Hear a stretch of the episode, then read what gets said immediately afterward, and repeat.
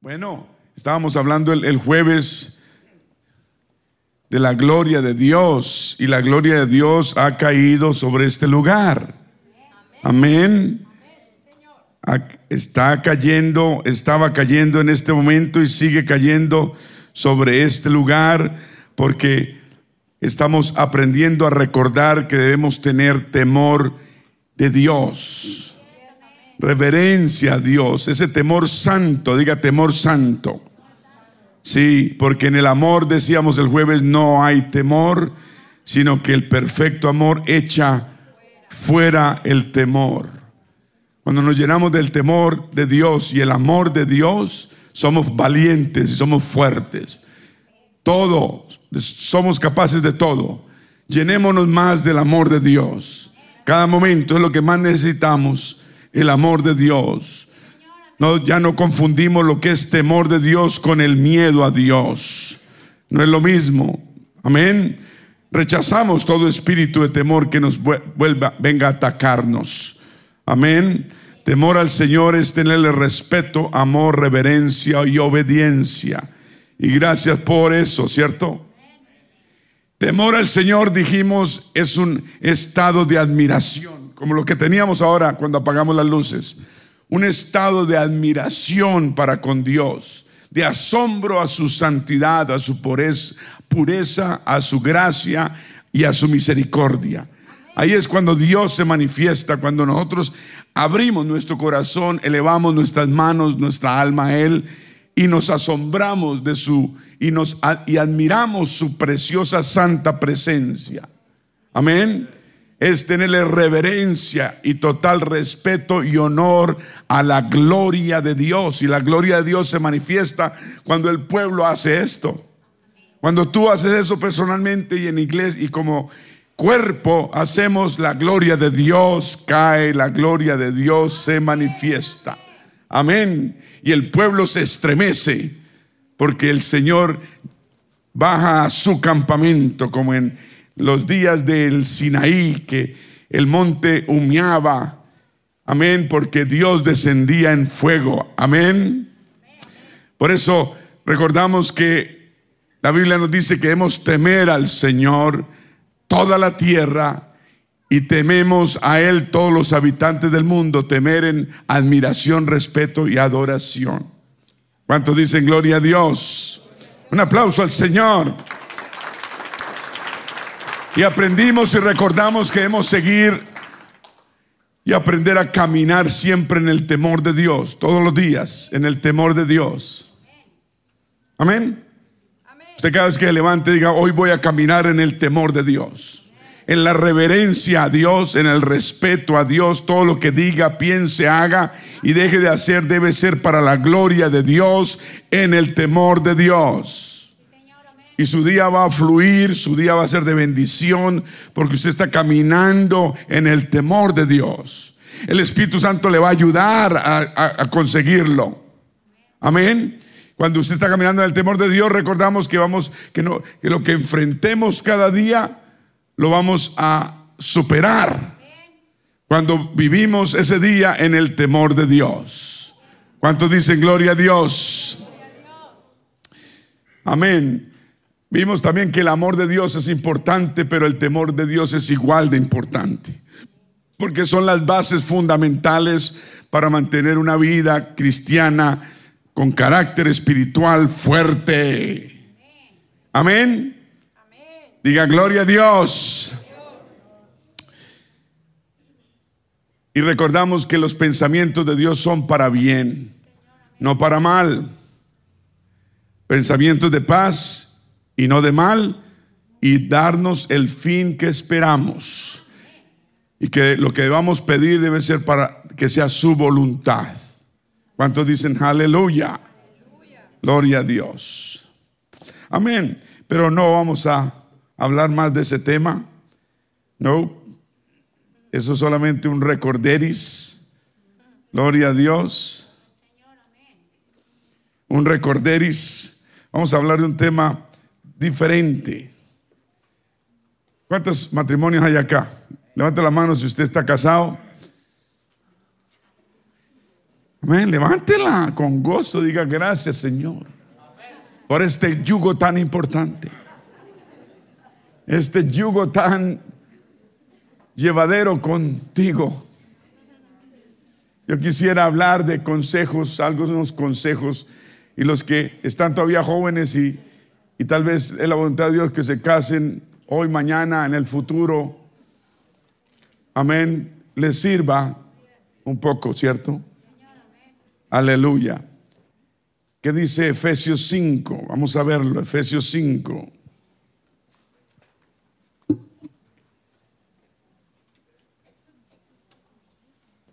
Maridos, amad a vuestras mujeres, así como Cristo amó a la iglesia y se entregó a sí mismo por ella.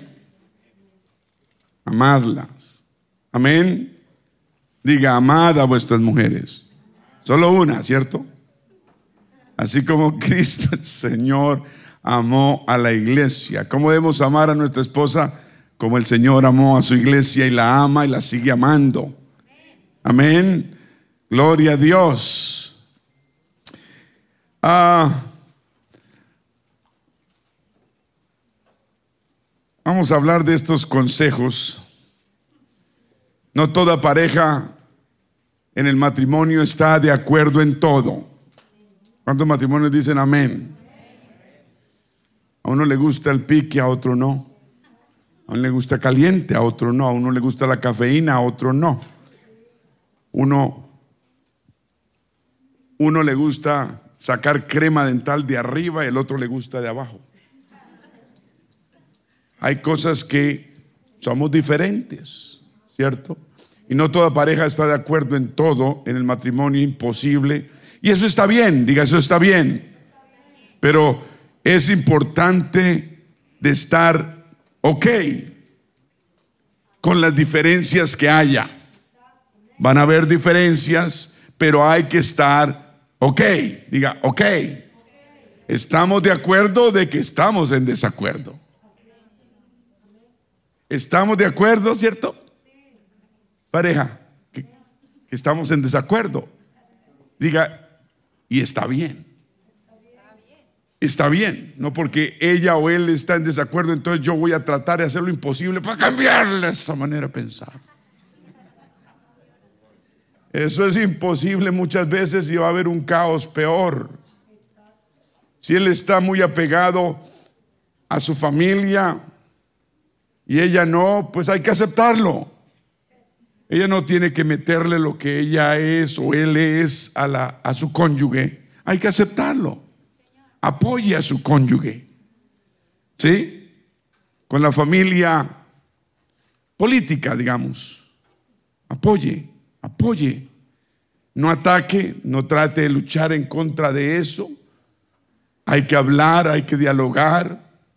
Si el esposo quiere ayudar, si la esposa quiere ayudar a su propia familia, lleguen a un acuerdo. Amén.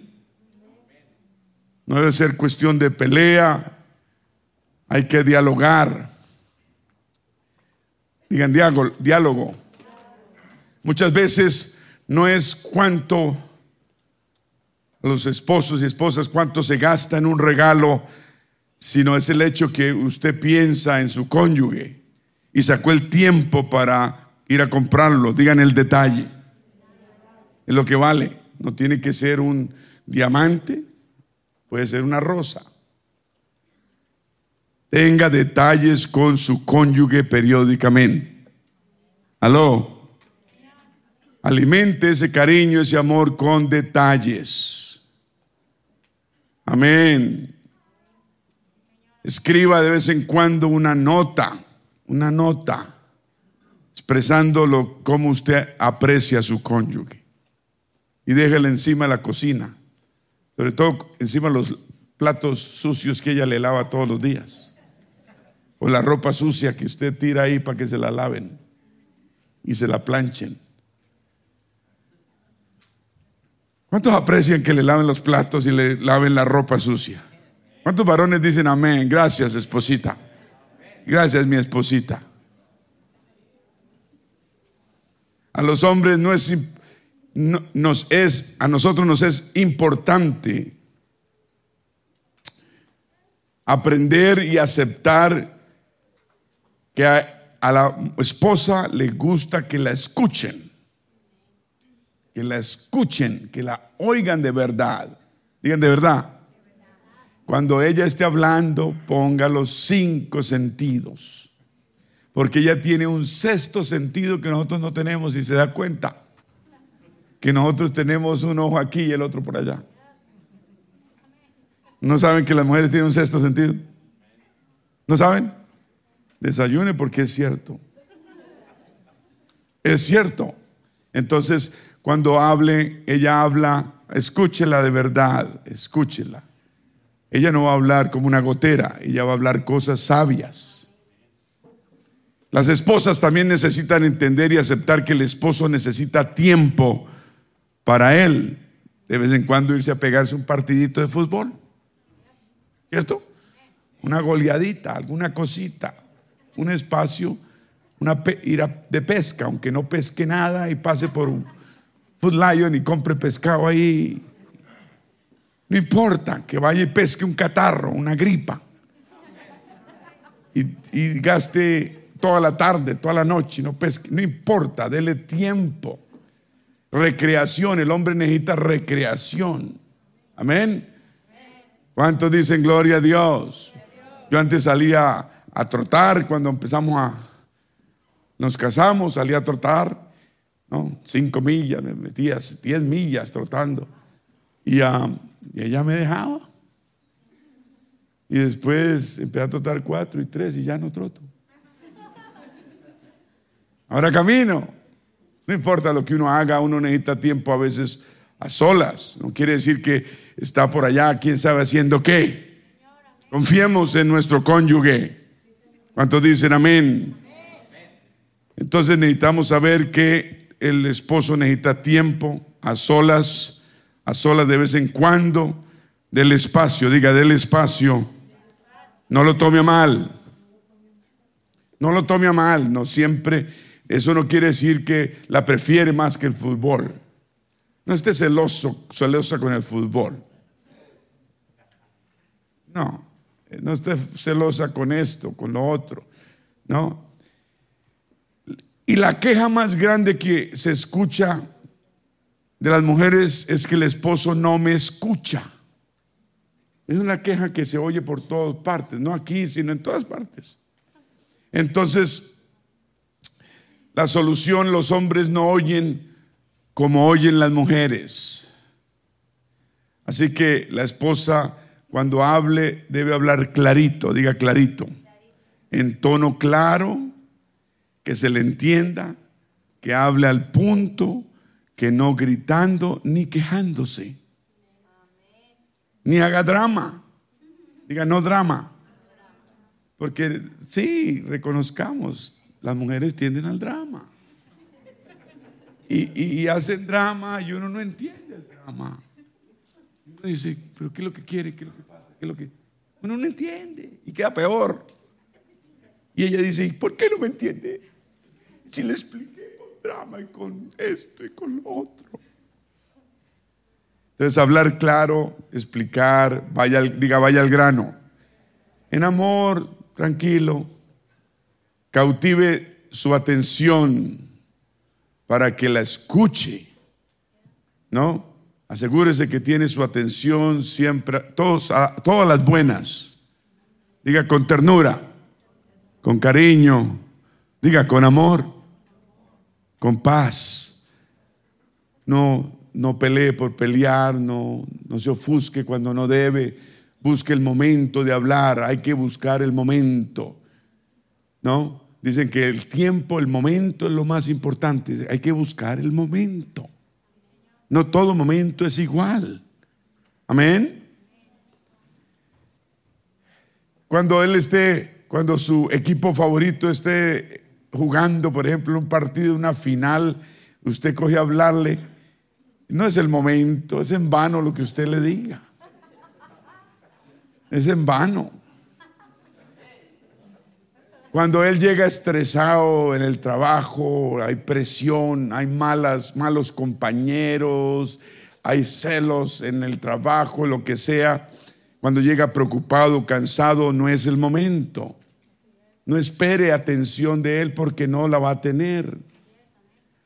Amén. La, la, cena debe ser de paz, pero si va a hablar en la cena algo, algo delicado, espere que esté lleno porque barriga llena, corazón contento. ¿Ok?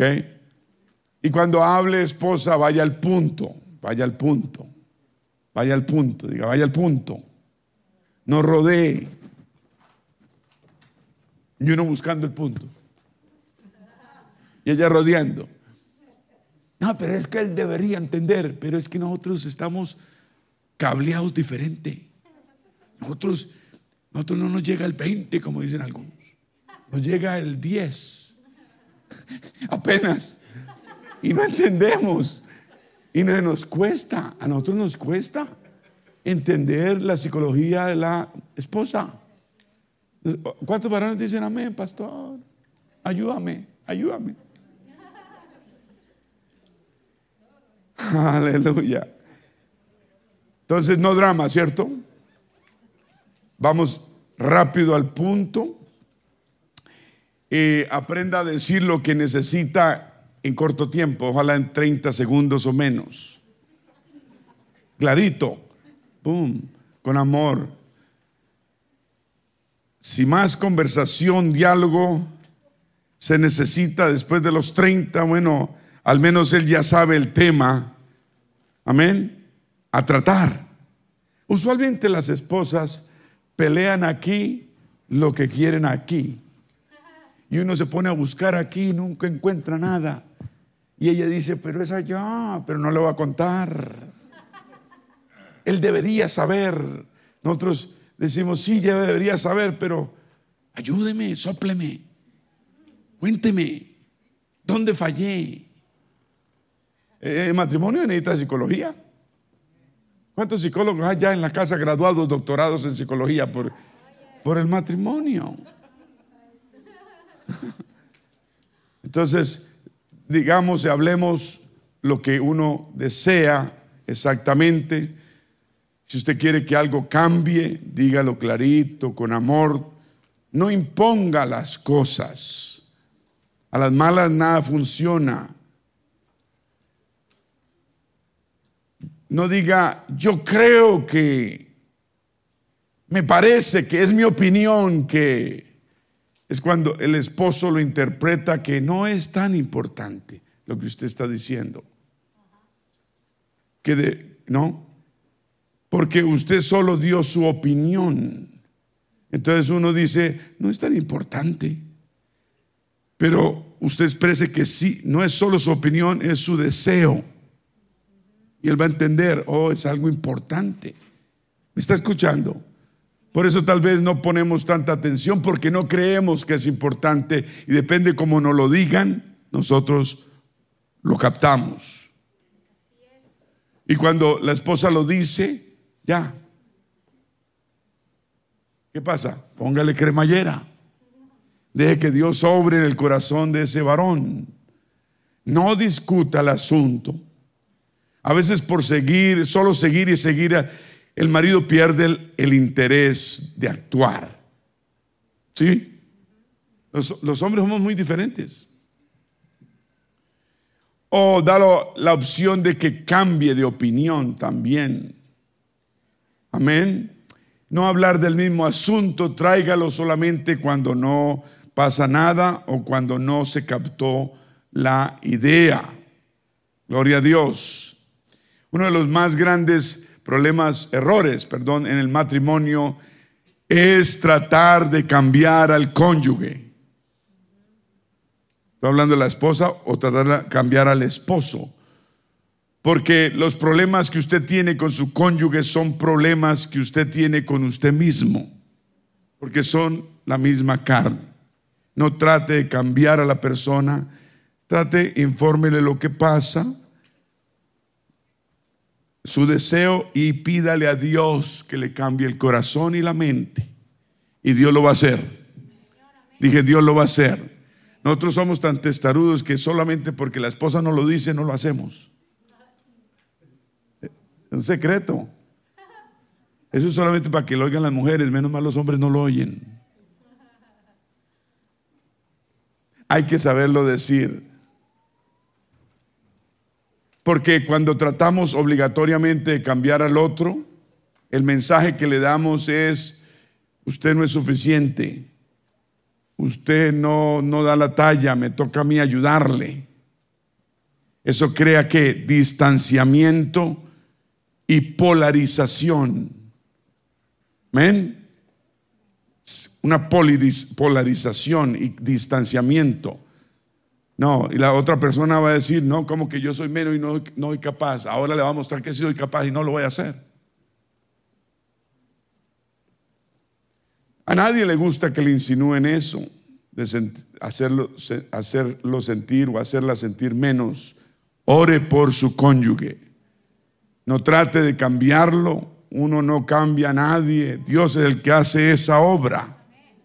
Amén. Dios sí lo hace y lo hace bien. Tal vez uno cambia al cónyuge por unos días, un mes, dos meses y después vuelve la burra al trote.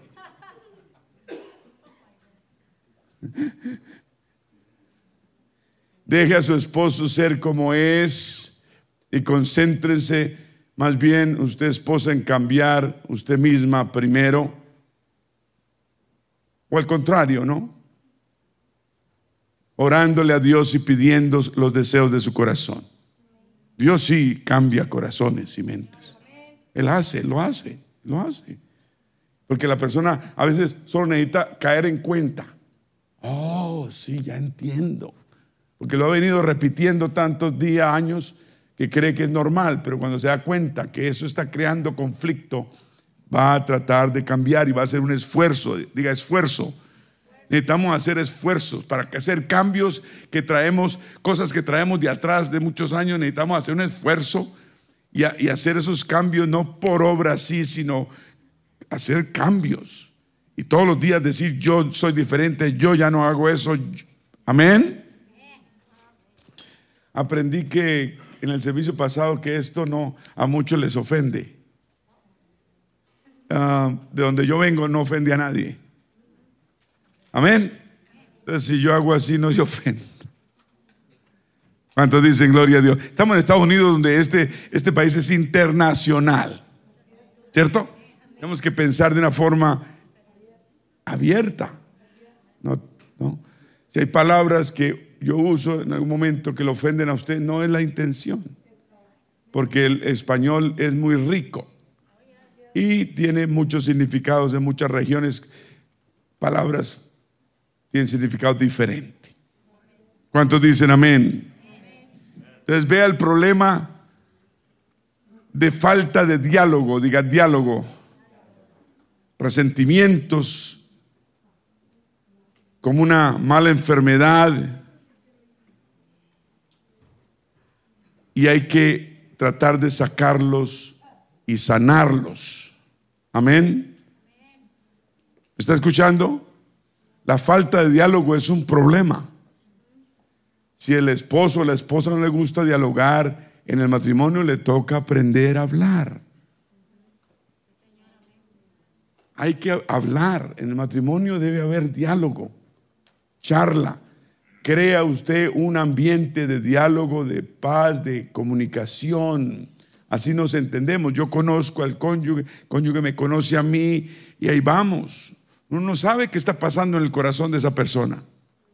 De dónde viene realmente, los traumas que trae. Todos traemos traumas diferentes, profundos. Amén. No podemos decir, no, es que, no. Uno, y, y uno sigue conociéndose. Gloria a Dios. Entonces no debe haber, el problema de falta de diálogo es grave. Debe haber diálogo.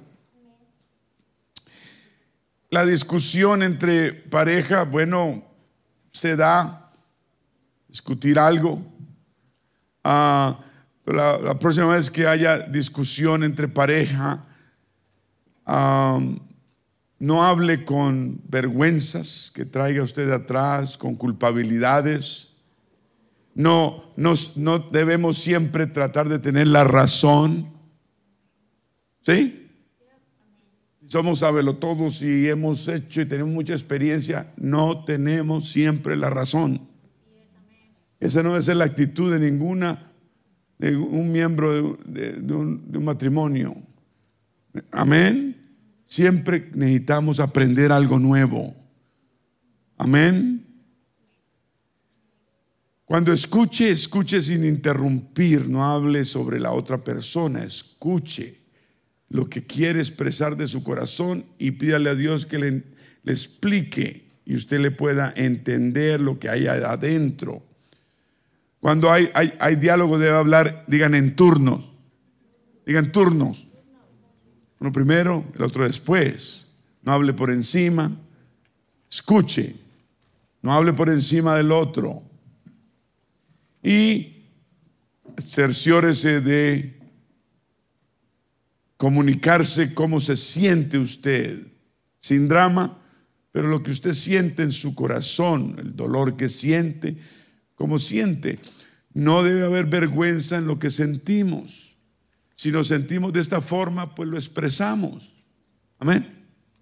Y uno va a entender que lo que hay allá adentro, que no es, que no es ganas de molestar o de esto y lo otro, que sí hay un sentimiento de dolor y lo estamos tal vez nosotros causando. Y cuando uno ve que el otro le está causando algo, uno dice, si alguien me está causando, uno dice, wow, yo tengo que ayudar a que eso no pase más. Entonces para eso debe haber diálogo y expresar lo que sentimos dentro de nosotros. Amén. Recuerde que no es la responsabilidad de su cónyuge leer la mente. ¿Quiénes saben leer mentes acá? Ninguno, ni yo, ni quiero leer mentes tampoco. Entonces la, la responsabilidad de mi esposa no es que lea mi mente, es que ella me conoce de 44 años, entonces debe, me conoce bastante. Amén. Y, pero esa no es la responsabilidad de ella que me, que me, que me lea la mente. Ella, ella puede mirarme y se da cuenta de muchas cosas.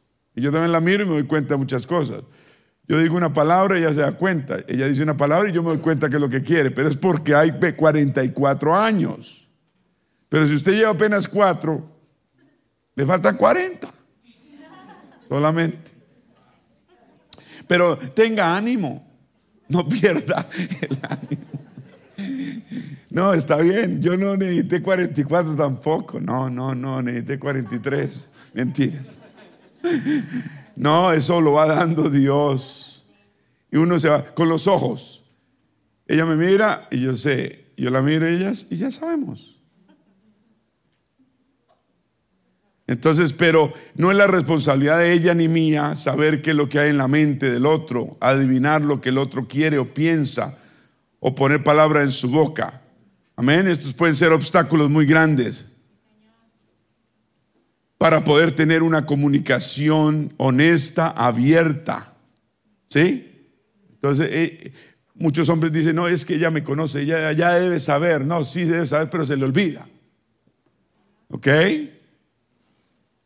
Pero hay, hay que hablar del corazón y decir, vea, me siento así, vea, me siento asado. Eh, y ayúdeme en esto, ayúdeme en lo otro.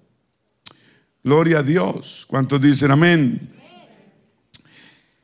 Y, si, y, evitar que se crean resentimientos entre los dos, rabias y frustración. Porque oh, es que yo no la entiendo, es que yo no, yo, eh, eh, no, creer que el otro adivina mi mente. No, no se puede. Entonces, la responsabilidad es hablar del corazón. Amén. Ah, cuando hay argumentos, casi todos los argumentos tienen responsabilidad de ambos. Ah, y en los argumentos ambos tienen puntos válidos y razones válidas para sentir lo que sienten. Entonces debemos abrir nuestra mente y, estar bien centrado en lo que estamos hablando. Debemos ser personas razonadas, con raciocinio y, dejar que la sabiduría de Dios, el Espíritu Santo, nos ilumine la mente y poder entender la mente compleja de nuestro cónyuge, ya sea hombre o mujer. ¿Cuántos dicen amén? Digan justicia.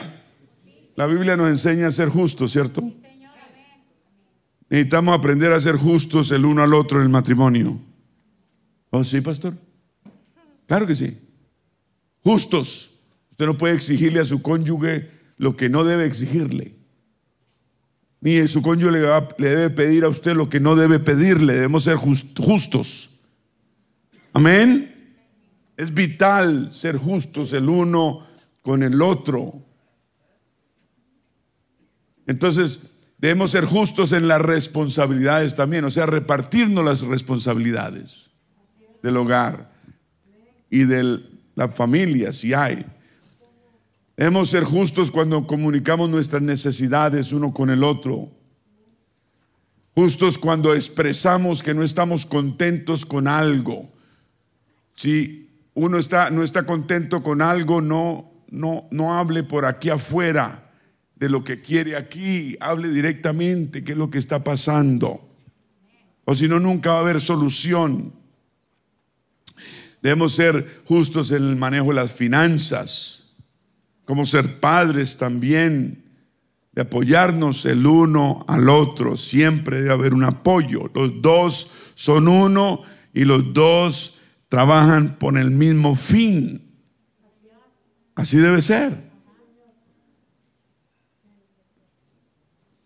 Si no pensamos en cómo vamos a traer justicia a la... Tenemos que traer siempre justicia a la relación, a la relación que hay entre cónyuges. Porque no hay nada más importante en el matrimonio que la relación entre esposo y esposa.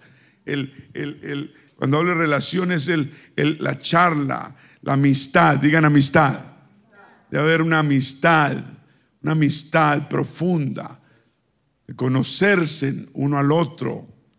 Eso es lo que hay que buscar, eso es lo más importante. Por eso la comunicación es tan vital.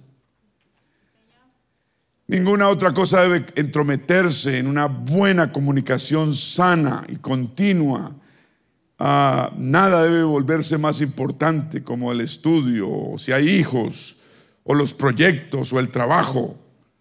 Siempre debe haber esa, la relación entre esposo y esposa, esa amistad debe alimentarse continuamente. Amén. Cónyuge, haga que su relación, su amistad con su pareja sea de primerísima prioridad. Aló. Los que no han casado o quieren casarse, desean casarse, lo que sea, tienen que aprender en qué se van a meter. Eso es bueno. El matrimonio debe ser lo más importante cuando está.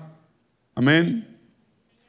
Y cuando usted hace esto, su relación, su amistad con su cónyuge sea prioridad, el matrimonio florece. Los dos con el Señor son multitud. Amén. En el hogar, las interacciones entre ustedes deben ser agradables, positivas. No importa si están hablando de un problema, se puede hablar de forma positiva, siempre poniendo a Dios en el medio y en fe. Siempre poner a Dios, siempre. Porque ustedes ya no obran, nosotros ya no obramos solos, tenemos un Dios que nos apoya, nos ayuda. Amén. Y promete ayudarnos en toda situación que enfrentemos. Sepa que el Señor quiere ayudarnos en todo y que lo metamos en toda situación a Él. Aló.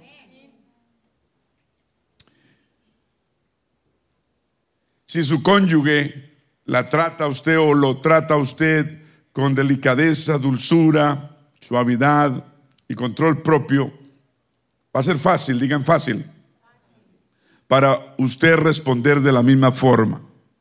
Entonces tratémonos uno con otro con diga delicadeza. Digan todos delicadeza. Todos digan dulzura. Digan suavidad y control propio. Cuando usted trata al otro de esa forma, el otro lo va a tratar a usted de la misma manera. ¿Cuántos dicen amén? Si usted es tratado mal, con rabia, con impaciencia, etcétera, es difícil ser suave y tierno de vuelta. Es que este hombre no aprende y me toca las malas. Pues a las malas te va a quedar y nunca va a aprender. Digan, digan, es que con mantequilla es que funciona.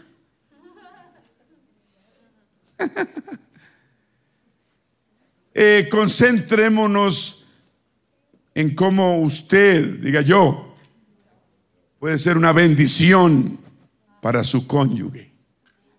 Ese debe ser, yo soy una bendición y debo ser una bendición para mi cónyuge. Y usted será bendecido y también lo será su matrimonio. No pensar, oh, mi cónyuge es una bendición para mí porque yo me merezco ser bendecido. Se va a cansar de bendecirlo. Se va a cansar hasta que llegue el día que dice que acabó.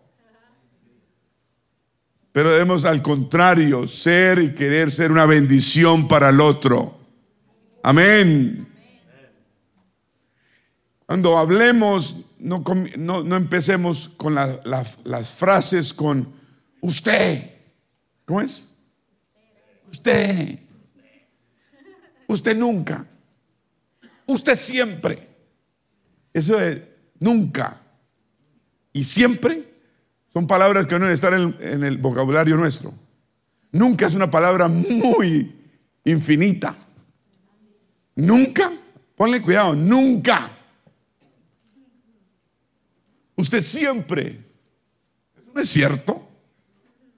Entonces saquemos ese nunca y ese usted y usted de nuestro vocabulario. En cambio empiece diciendo yo, yo. No se haga la víctima tampoco. Eso es drama. No, sea real.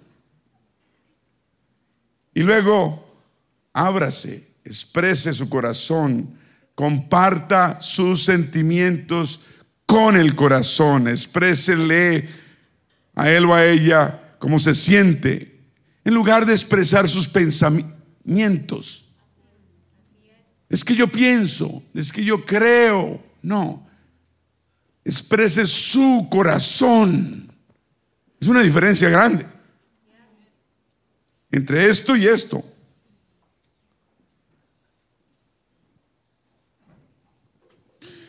Muchas veces disfrazamos los pensamientos como sentimientos. Son dos cosas diferentes. Amén. ¿Están escuchando? No cambiemos ni intercambiemos los pensamientos con los sentimientos. Los sentimientos sí son reales, son verdaderos, vienen del corazón. Amén. Bueno, a veces no, pero la mayoría de veces sí. Entonces, ya con algo que viene el corazón es algo profundo, ¿cierto? Nos estamos metiendo con el alma, nos estamos metiendo con lo espiritual. Pero cuando estamos metiéndonos aquí con la motola, como que no ponemos cuidado. Debemos tener en cuenta que hay sentimientos genuinos como el estar triste, el tener rabia. Amén. Son sentimientos genuinos, felicidad, sentirnos solos, frustrados, etcétera. Son sentimientos genuinos. Y compartir esos sentimientos profundos crea mucha mejor comunicación y más conexión y compasión entre la pareja. ¿Me escucharon o no? No me escucharon. Hay sentimientos genuinos como el estar triste, el tener rabia, sentirse uno feliz, solo, frustrado, etcétera. Y hay que compartir esos sentimientos, repito, y eso crea mucha mejor comunicación entre los dos y más que conexión y compasión. Tenemos que ser compasivos uno con el otro. ¿Aló?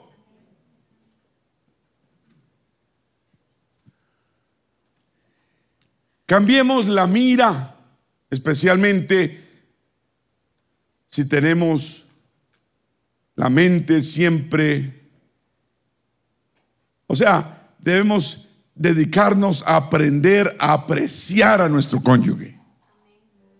¿Escucharon? Dedicarnos a apreciar a nuestro cónyuge, apreciarlo, apreciar lo que hace. Amén. Todo lo que hace el cónyuge. Afuera de la casa, en el trabajo, en la casa, con los hijos, en fin, todo lo que hace. Apreciar todo eso. No podemos exigir y exigir y exigir y nunca apreciar porque la gente se cansa de dar. Tenemos que apreciar a la persona. Aprecio. ¿No? Mi ropa doblada, planchada, lavada, mi comidita, el cariño, los niños bien bañaditos, bien peluqueaditos, bien aseaditos, bien. Eso para el hombre es muy importante. Amén.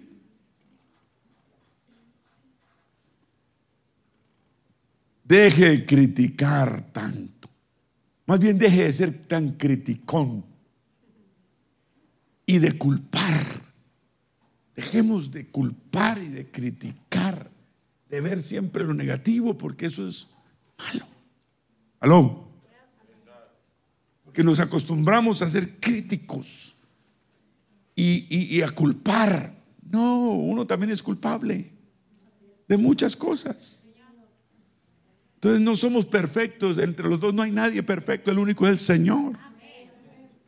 Entonces dejemos todo crítica continua. Debe ser una crítica, todos digan, constructiva, que levanta. Uno critica, pero para levantar, no para destruir. Hay gran diferencia. La crítica debe ser constructiva y debe saber hallar usted el momento de hacerlo el momento ideal para hablar de la situación. Y Dios nos ayuda. ¿Cuántos dicen amén? En la pareja debe buscar tiempos, digan tiempos especiales. Así sea por 15 minuticos especiales, ¿no? De comunicación y hablar él le dice a ella, es que yo aprecio esto, aprecio lo otro. Ella le dice, es que yo aprecio esto de ti y aprecio lo otro. Entonces a uno le dan más ganas de seguir haciéndolo mejor. Pero si uno no le dice nunca que le aprecia el trabajo del hogar, como si el trabajo del hogar no fuera trabajo. El trabajo del hogar es trabajo. O si no, lo va a hacer uno, uno se da cuenta. El hogar es de trabajo. Ni siquiera el perrito nos da las gracias a veces. Ni nos bate la cola. Diga tiempo especial. No hablar de, de cuentas por pagar, no hablar de niños, no hablar de problemas. Tiempo especial. Debe haber tiempo especial. Amén. El siguiente punto es, ame su matrimonio primero y cuídese a sí mismo.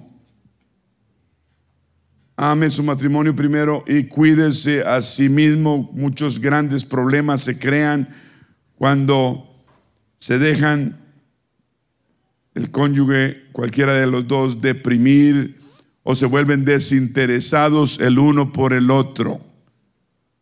Eso se puede volver a, a levantar, sí señor. La gente pasa por etapas, la edad, la vida, hay traumas que traemos todos de atrás. La gente pasa por etapas. Amén. No todo es, va a ser color de rosa fluido. Van a haber valles, van a haber montañas. Y tenemos que saber manejarlos. Trabaje, concentre en trabajar usted mismo en cómo puedo yo mejorar. Diga, ¿cómo puedo yo mejorar? Mantener mi matrimonio fresco, vital y saludable. Amén. La idea es, no es cómo voy a mejorar a esta o a este. Es cómo yo voy a mejorar. Entre más yo mejore, el otro o la otra va a decir, yo también quiero mejorar.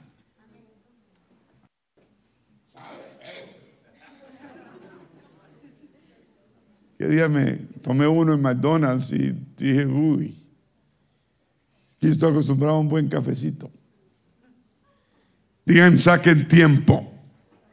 necesito sacar tiempo bueno. Sin trabajo, váyanse a caminar al parque. No lleve el perro ni el gato. Si puede, váyanse solitos. Tómense la mano. Ay, ¿de la qué? Sí, tómense la manita. ¿Cuál es la manita? Y como cuando empezaron, ¿se acuerda? ¿Se acuerda? Cuando vayan en el carro le pueden coger la mano. Yo les doy permiso. Usted maneja con un volante y le coge la mano. Ay, es que hoy me ponen un ticket.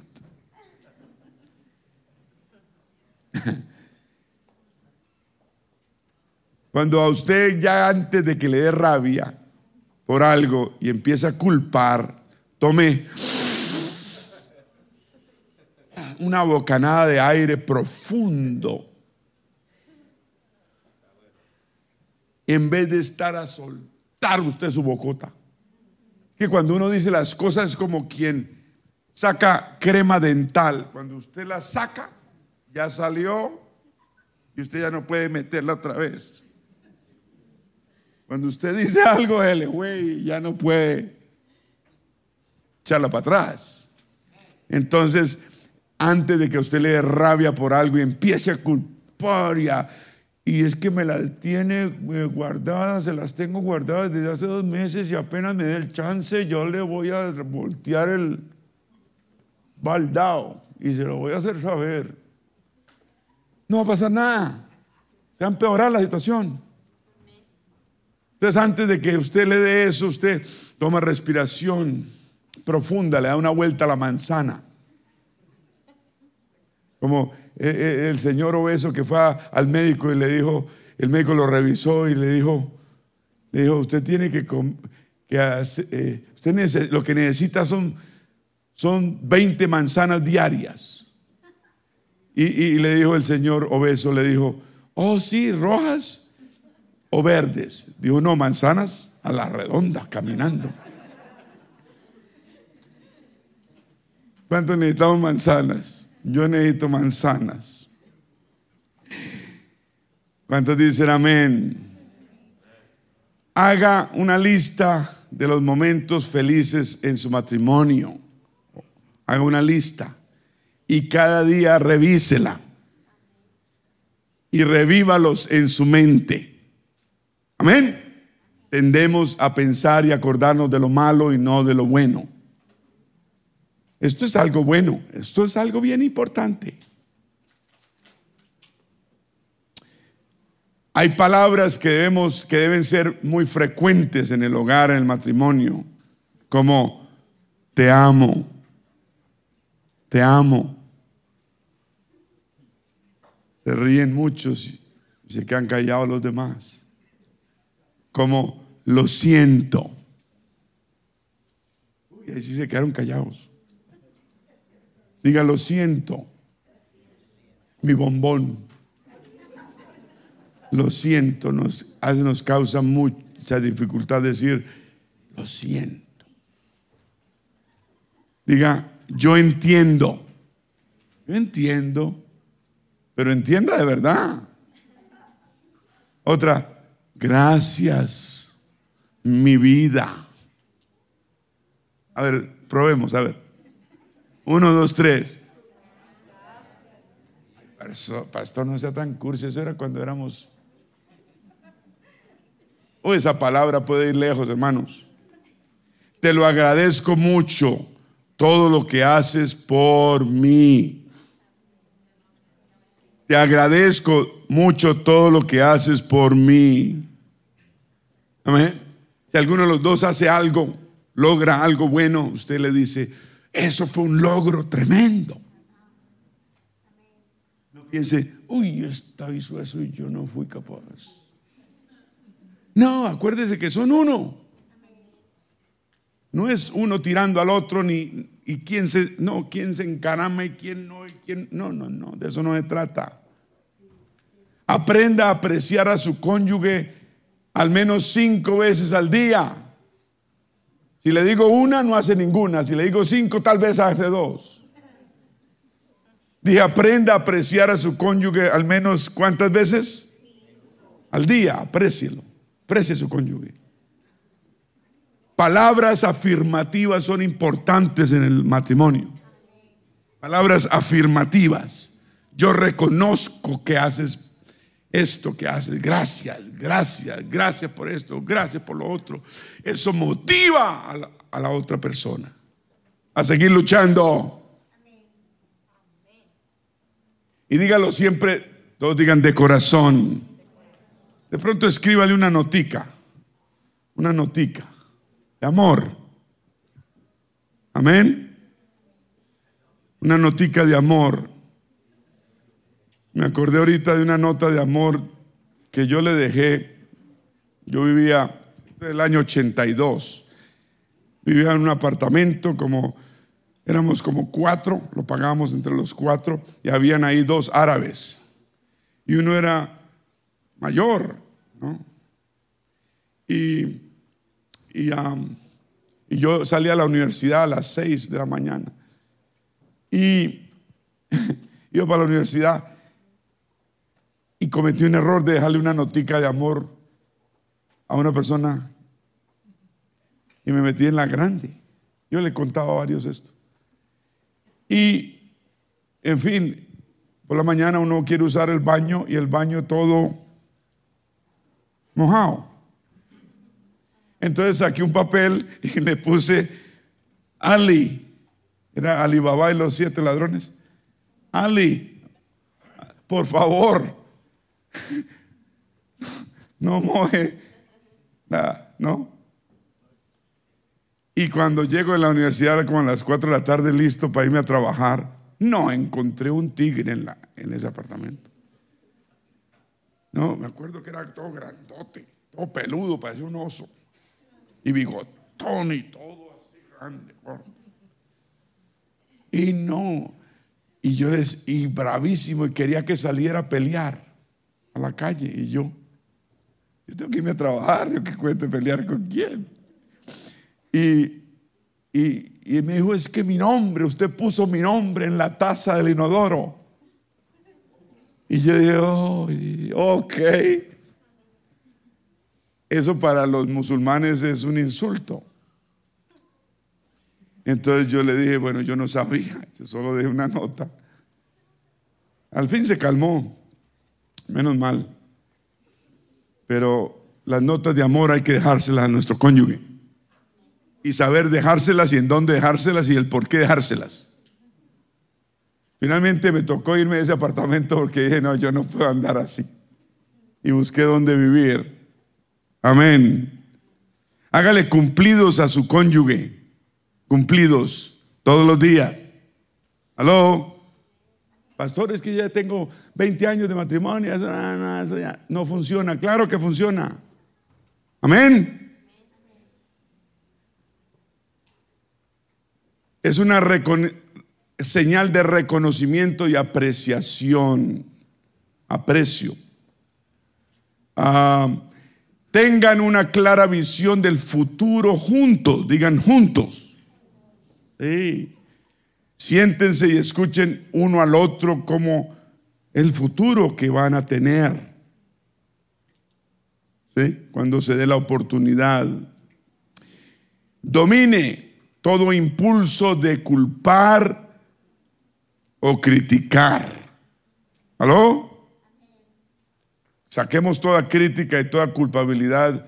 Si hay un culpable, bueno, bueno, pero no es la forma de hacerlo. No vamos a culpar a la persona, es que usted es el culpable. Puede ser cierto, pero no tenemos que hacerlo de esa forma. La persona tiene que admitir que es culpable. Y cuando lo estamos acusando, a veces eso no permite que admitamos que somos culpables. Hay que saber hablar, ¿cierto? Haga siempre lo que sea por apoyar a su cónyuge para el bienestar y respételo. ¿Aló? La Biblia habla de que hay que respetar, ¿no? Que el hombre ame a la mujer y la mujer respete a su marido. Una mujer que no respeta a su marido no lo ama. Porque primero el respeto es parte del amor. Hay que respetar.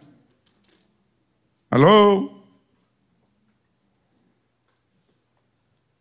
La comunicación estamos hablando y el tiempo juntos es esencial para fortalecer la unión matrimonial.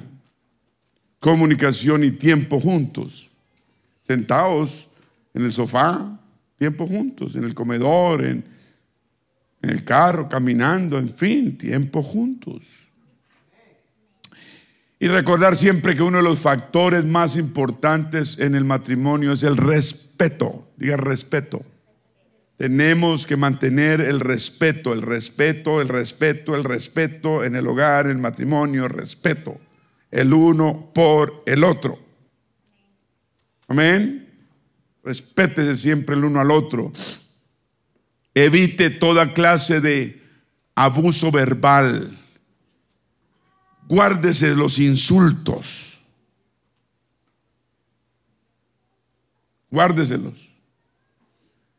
Cuando uno, lo que dije ahorita, frases malas, después de que ya salieron, como la crema dental, ya no la podemos volver a rectificar.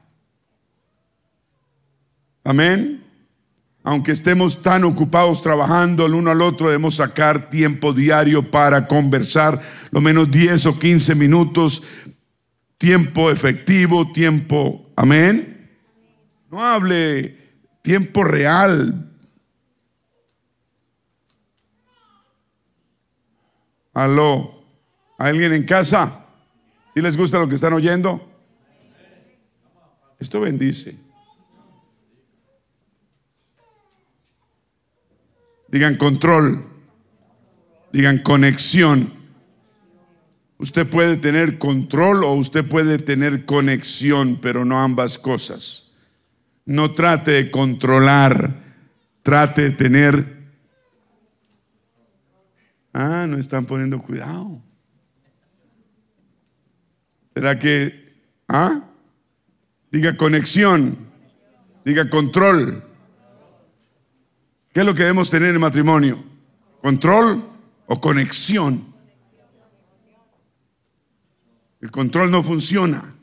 Usted trata de controlar a su cónyuge, manejarlo, manipularlo, apretar botones aquí para que salgan las luces aquí. No funciona. Tal vez le funciona un tiempo, después va a decir el cliente, el, cónyuge va a decirle, apaga las luces y dice, a ver, puche, a ver, puche. A ver, a ver, apriete los botones, a ver, a ver. Y usted... Ni nada, que se alumbra nada. Entonces, vamos a buscar qué? Conexión, no control. A veces somos controladores porque nos criaron así. Es que si no tenemos las cosas en control no nos sentimos a gusto. No, en el matrimonio no debe haber control. Debe haber conexión. ¿Ah? Busque la conexión y no trate de controlar a su pareja no trate de controlar y respete a su pareja. En todo sentido. Amén. Cada ocho días salgan a una, a una cita, a comer juntos. Ah, ¿No? Así sea usando cupones. Se ríen. Claro, no es nada, mal usar los cupones. Eso no es problema, porque usted ahorra 5 dólares en un cupón. ¿Qué pasa con esos 5 dólares? Los puede gastar en otra cosa, ¿no? No es que no los tengamos, sí los tenemos, pero ¿por qué no gastarlos en otra cosa? Y no le dé pena sacar un cupón allá en Arbis. A mí me da más pena sacar 8 dólares por un sándwich de beef, de roast beef. Mejor le digo a mi esposa, trajiste los cupones y ella saca. Dice, ¿cuál necesita? Y saca las tijeras también y ra, ra, ra, Y nos comemos el roast beef. Es que ¿cómo no vas a ver un sándwich de roast beef a 3 dólares mejor que uno de 8 dólares? Al menos yo me lo saboreo más y me alimenta más y me engorda menos. ¿No es que el estrés engorda? ¿A quién le gustan los sándwiches de Arby's? Están buenos. Arby's es bueno, es bueno Arby's. Arby's, Arby's. O, haga como nosotros, que lo único que hay abierto el jueves, después de que salimos de la iglesia a las 11 es Wendy's. Y hay uno de cerca de la iglesia, entonces a veces pasamos por Wendy's.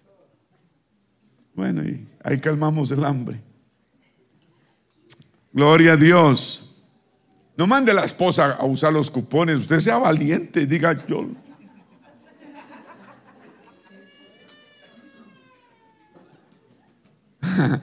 Busque una actividad donde ambos, diga ambos, pueden interactuar, hablar, reír juntos.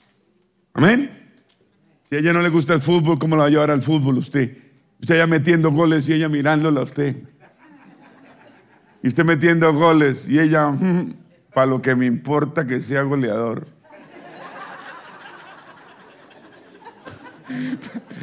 y usted, Maradona. Y ella, "Mm, a mí qué me importa que usted le pegue esa bola de cuero. A mí no me interesa. Pero el hombre dice, ¿cómo no? No, a la mujer no le interesa. Bueno, a veces sí, pero a veces la mayoría no. Entonces busquemos actividades donde ambos, la pareja, pueden actuar, interactuar juntos, reír. A veces con mi esposa nos vamos para el mall, como la familia Miranda, que mira y mira y no compra nada. Eso está bien, no hay problema, ¿cierto? A veces llegamos con la nariz así chata, tanto mirar vitrinas.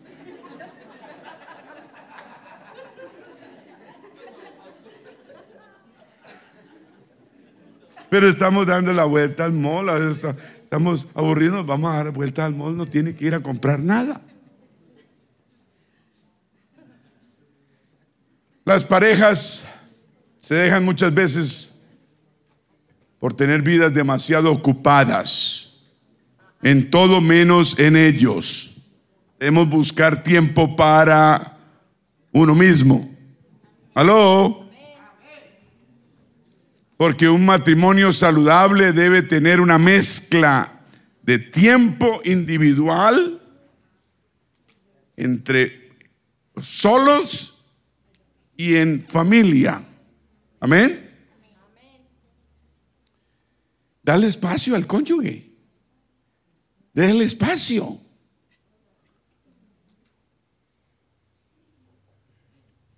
El órgano humano que no se autorregula, dicen que es el cerebro. Necesita otro cerebro que esté en conexión para poder sanar ese problema. Entonces necesitamos el cerebro de nuestro cónyuge que nos ayude siempre, sentándose frente a frente, mirándose a los ojos. Amén.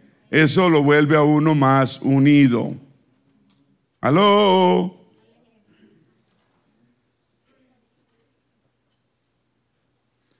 Siempre empiece las conversaciones importantes con una introducción afectiva, digan cariñosa, con afecto, a las buenas. El amor todo lo puede. ¿Aló? Nada de las malas, nada im- impuesto. Aleluya.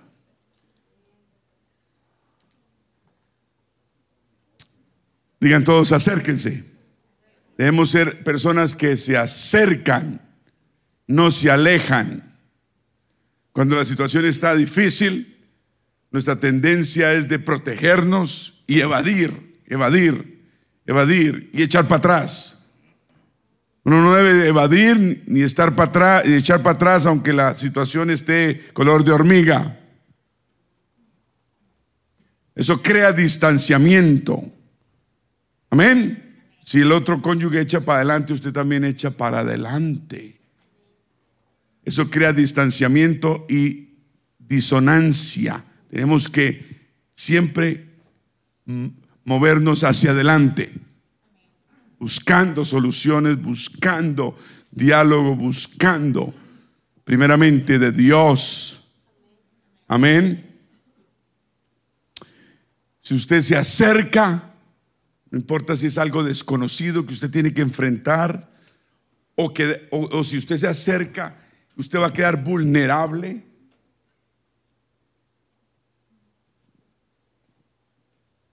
Eso es bueno y necesario. El matrimonio no nos debe dar miedo ser, abrirnos de corazón y ser vulnerables porque la otra persona, el cónyuge, no va a tomar ventaja de nosotros. Tal vez nos han herido antes, entonces somos muy cerrados y no nos abrimos porque nos da miedo lo que pasó atrás. Pero es diferente, ahora con el Señor debe ser diferente. Amén, ahora con el Señor debe ser diferente nos acercamos y abrimos nuestro corazón y somos vulnerables. Y nadie, eh, el cónyuge no va a tomar ventaja. ¿Sí o no? No va a tomar ventaja. Y no es bueno que tome ventaja. Ambos vulnerables. Y no nos estamos recordando los errores del pasado, no. Si ya se perdonó, se perdonó, está bajo la sangre. No traiga atrás lo que pasó atrás. No lo revuelva otra vez, no lo recuerde, no saque en cara otra vez algo que debe estar enterrado. ¿Aló? Si su cónyuge le dice algo de lo cual está preocupado, le molesta, ponga atención. No evada, no corra, no cierre los ojos, los oídos, no, ponga atención. Si algo le preocupa o le molesta, póngale atención. No huya, no trate de callar, no trate de evadir el tema. Es un tema, es una realidad, hay que afrontarla para encontrar una solución. Amén. Esto es, esto, esto es bueno. Relaciónese, refléjese, ayudará al otro a no sentirse a la defensiva y permitirá el otro, a, otra persona que pueda entender mejor lo que le quiere comunicar. Relaciónese, acérquese. Amén. Lo mejor que puede hacer el matrimonio es apoyarnos el uno al otro. Eso fortalece. Yo lo apoyo a usted, usted me apoya a mí, nos apoyamos y ahí vamos. Cojeando, pero llegamos. Sí, Señor.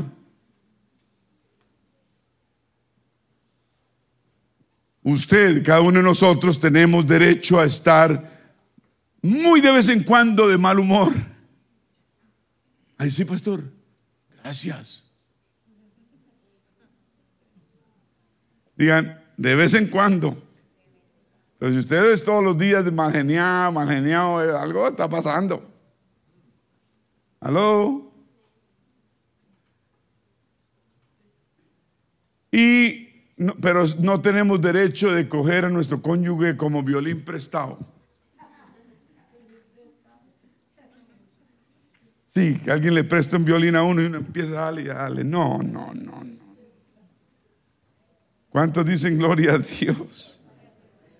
Qué interesante esto. Entonces, hombre, hombre, si su esposa no es la persona que usted quiere que sea, comience a hacer cambios usted. Tal vez uno es el problema. Amén.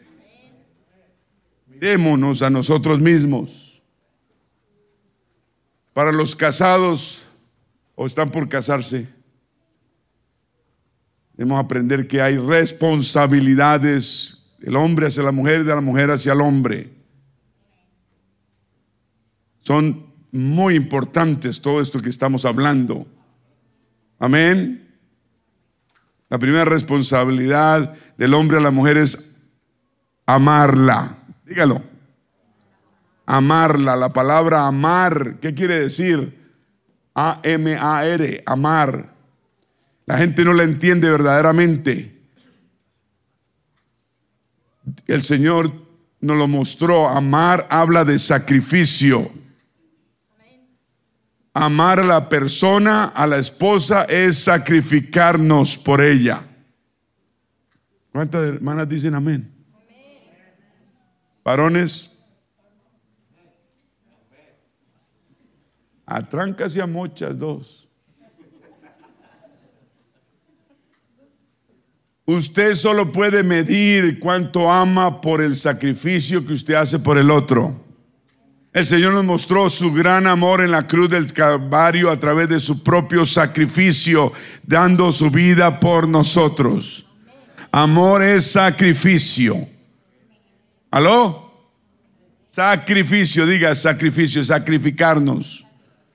Hacer cosas que no, debemos, no queremos hacer, como cocinar. A hermana les gusta la cocina, otras no. Es sacrificio.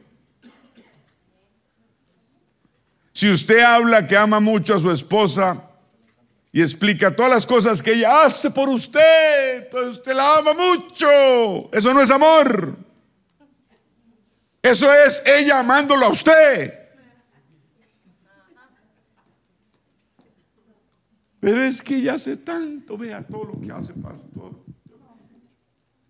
Usted no me está diciendo cuánto la ama, usted me está diciendo cuánto la ama ella a usted.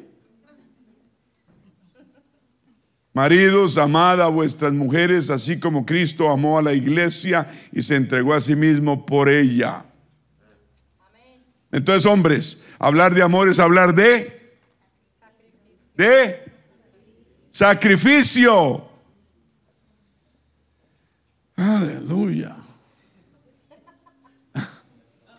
Eso sí no nos gusta, ¿no? Háblenos del reino y de reinar. Pero el sacrificio, pastor, no me hable. Nos toca. Queremos un reino en la casa y usted quiere ser el rey. Usted necesita hacerla sentir a ella una reina para que haya un reino. Amén. Eh, y hablando así, más, eh, la esposa debe tener en el esposo un salvador. No salvador para la vida eterna, pero un salvador. Amén. Así como nosotros tenemos un libertador en el Señor, nuestra esposa debe tener un libertador en nosotros. Que si hay un cucarachas, usted va a liberta. Usted no es de los que se sube a la silla y dice, ¡ah! ayúdeme, llame a los vecinos. Usted va y mata al ratón, aunque le tenga miedo.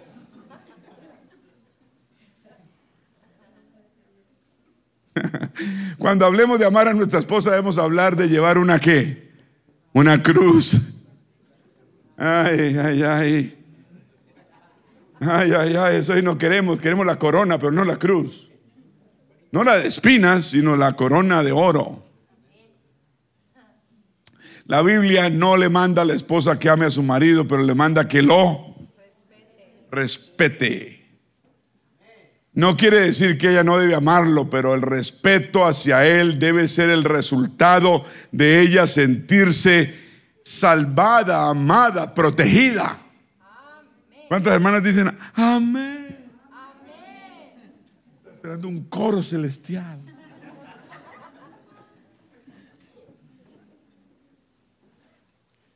Aleluya. Debemos volvernos salvadores de nuestra propia esposa. Ale, ¿ah, ¿ah? Si cayó nieve este fin de semana, pues usted coja la palita y volé la nieve y usted es el Salvador. El Señor Jesús murió por nosotros.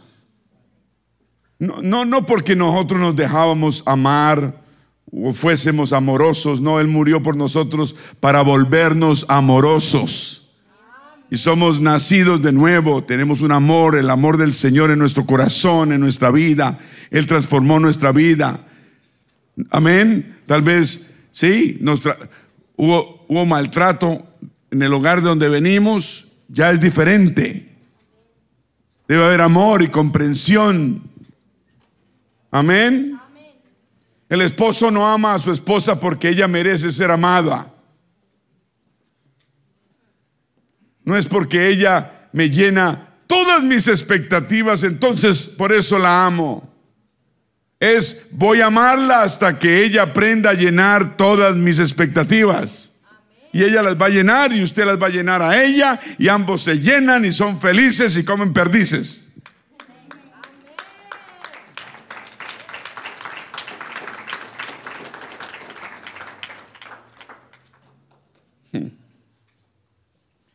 Gloria a Dios. Todos queremos pensar que amamos a nuestra esposa,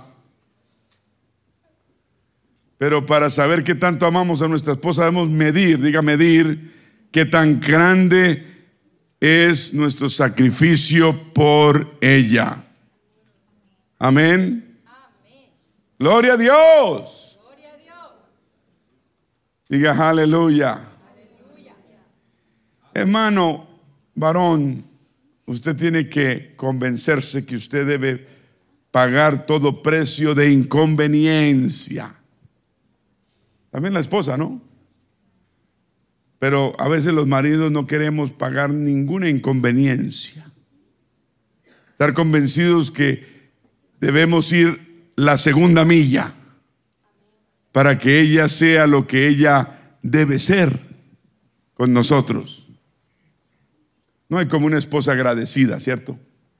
Porque el esposo se sacrifica, se esmera. Amén. Jacob, usted sabe que trabajó por Rebeca cuántos años? 14. Para poder casarse con ella, ¿cierto? Precio alto, ¿no? Pero es el precio del amor. Por la mía yo trabajé 11. Jacob me ganó. Me ganó en años, pero yo fui más rápido. 11 años para convencerla. Al fin dijo, está bien, me tocará. No, mentiras.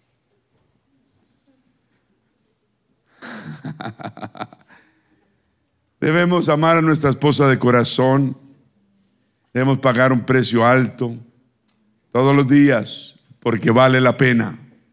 ¿Cuántos dicen amén? Gloria a Dios.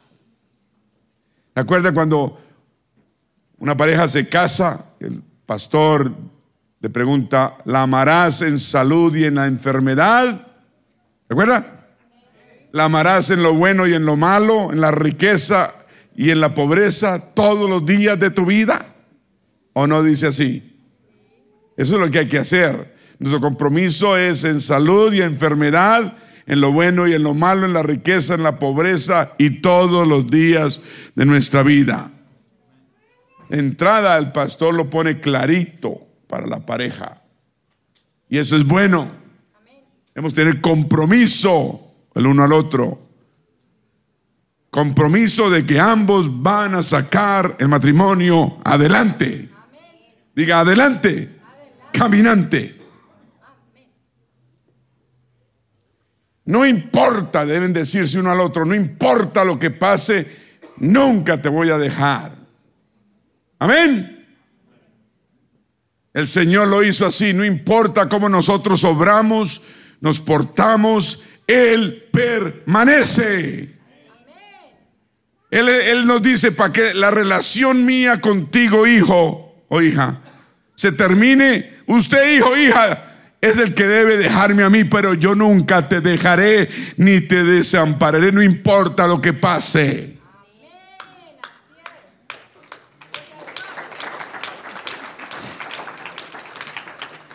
¿Cuántos dicen gloria a Dios? Muchos hombres se casan como si ya estuvieran en el final de la relación, siendo que cuando uno se casa está en el comienzo y tiene un trecho muy largo que atravesar, pero muy bueno, con la ayuda de Dios. Amén. Entonces nuestro trabajo como esposos es llevar esa relación donde debería estar, porque nosotros como esposos somos los que los sacerdotes del hogar. Y en una forma santificamos el hogar. Debemos ser los que nutrimos el hogar. ¿Cuántos dicen amén?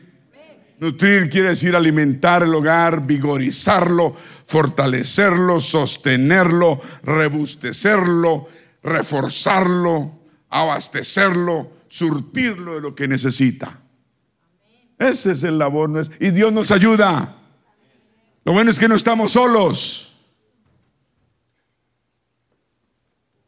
Entonces, si la esposa está mal, tiene situaciones, nuestro trabajo es tratar de ayudarla, quitarnos nuestro orgullo y ayudar en la situación.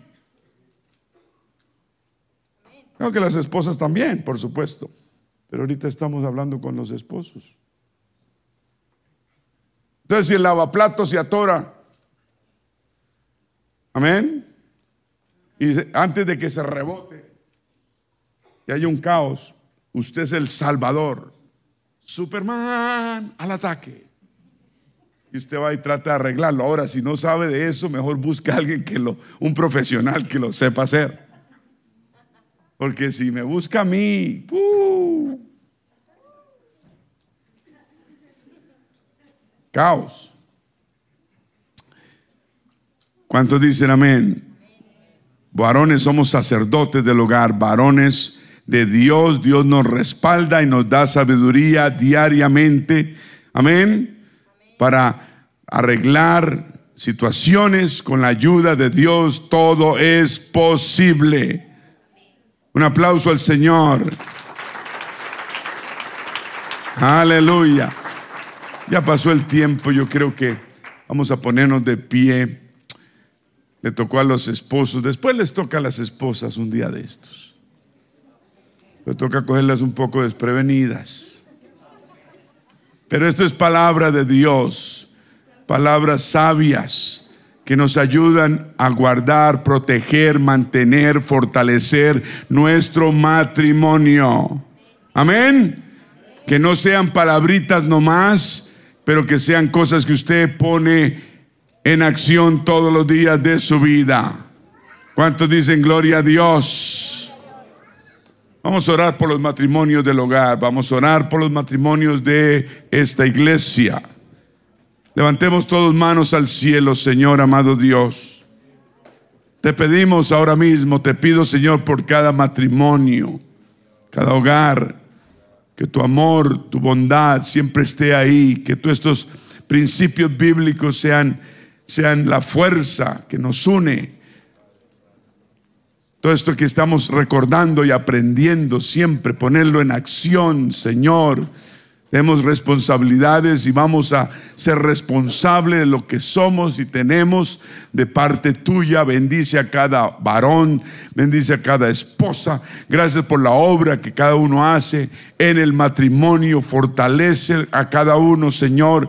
Dale fuerza diaria para que sigan luchando en el nombre de Jesús.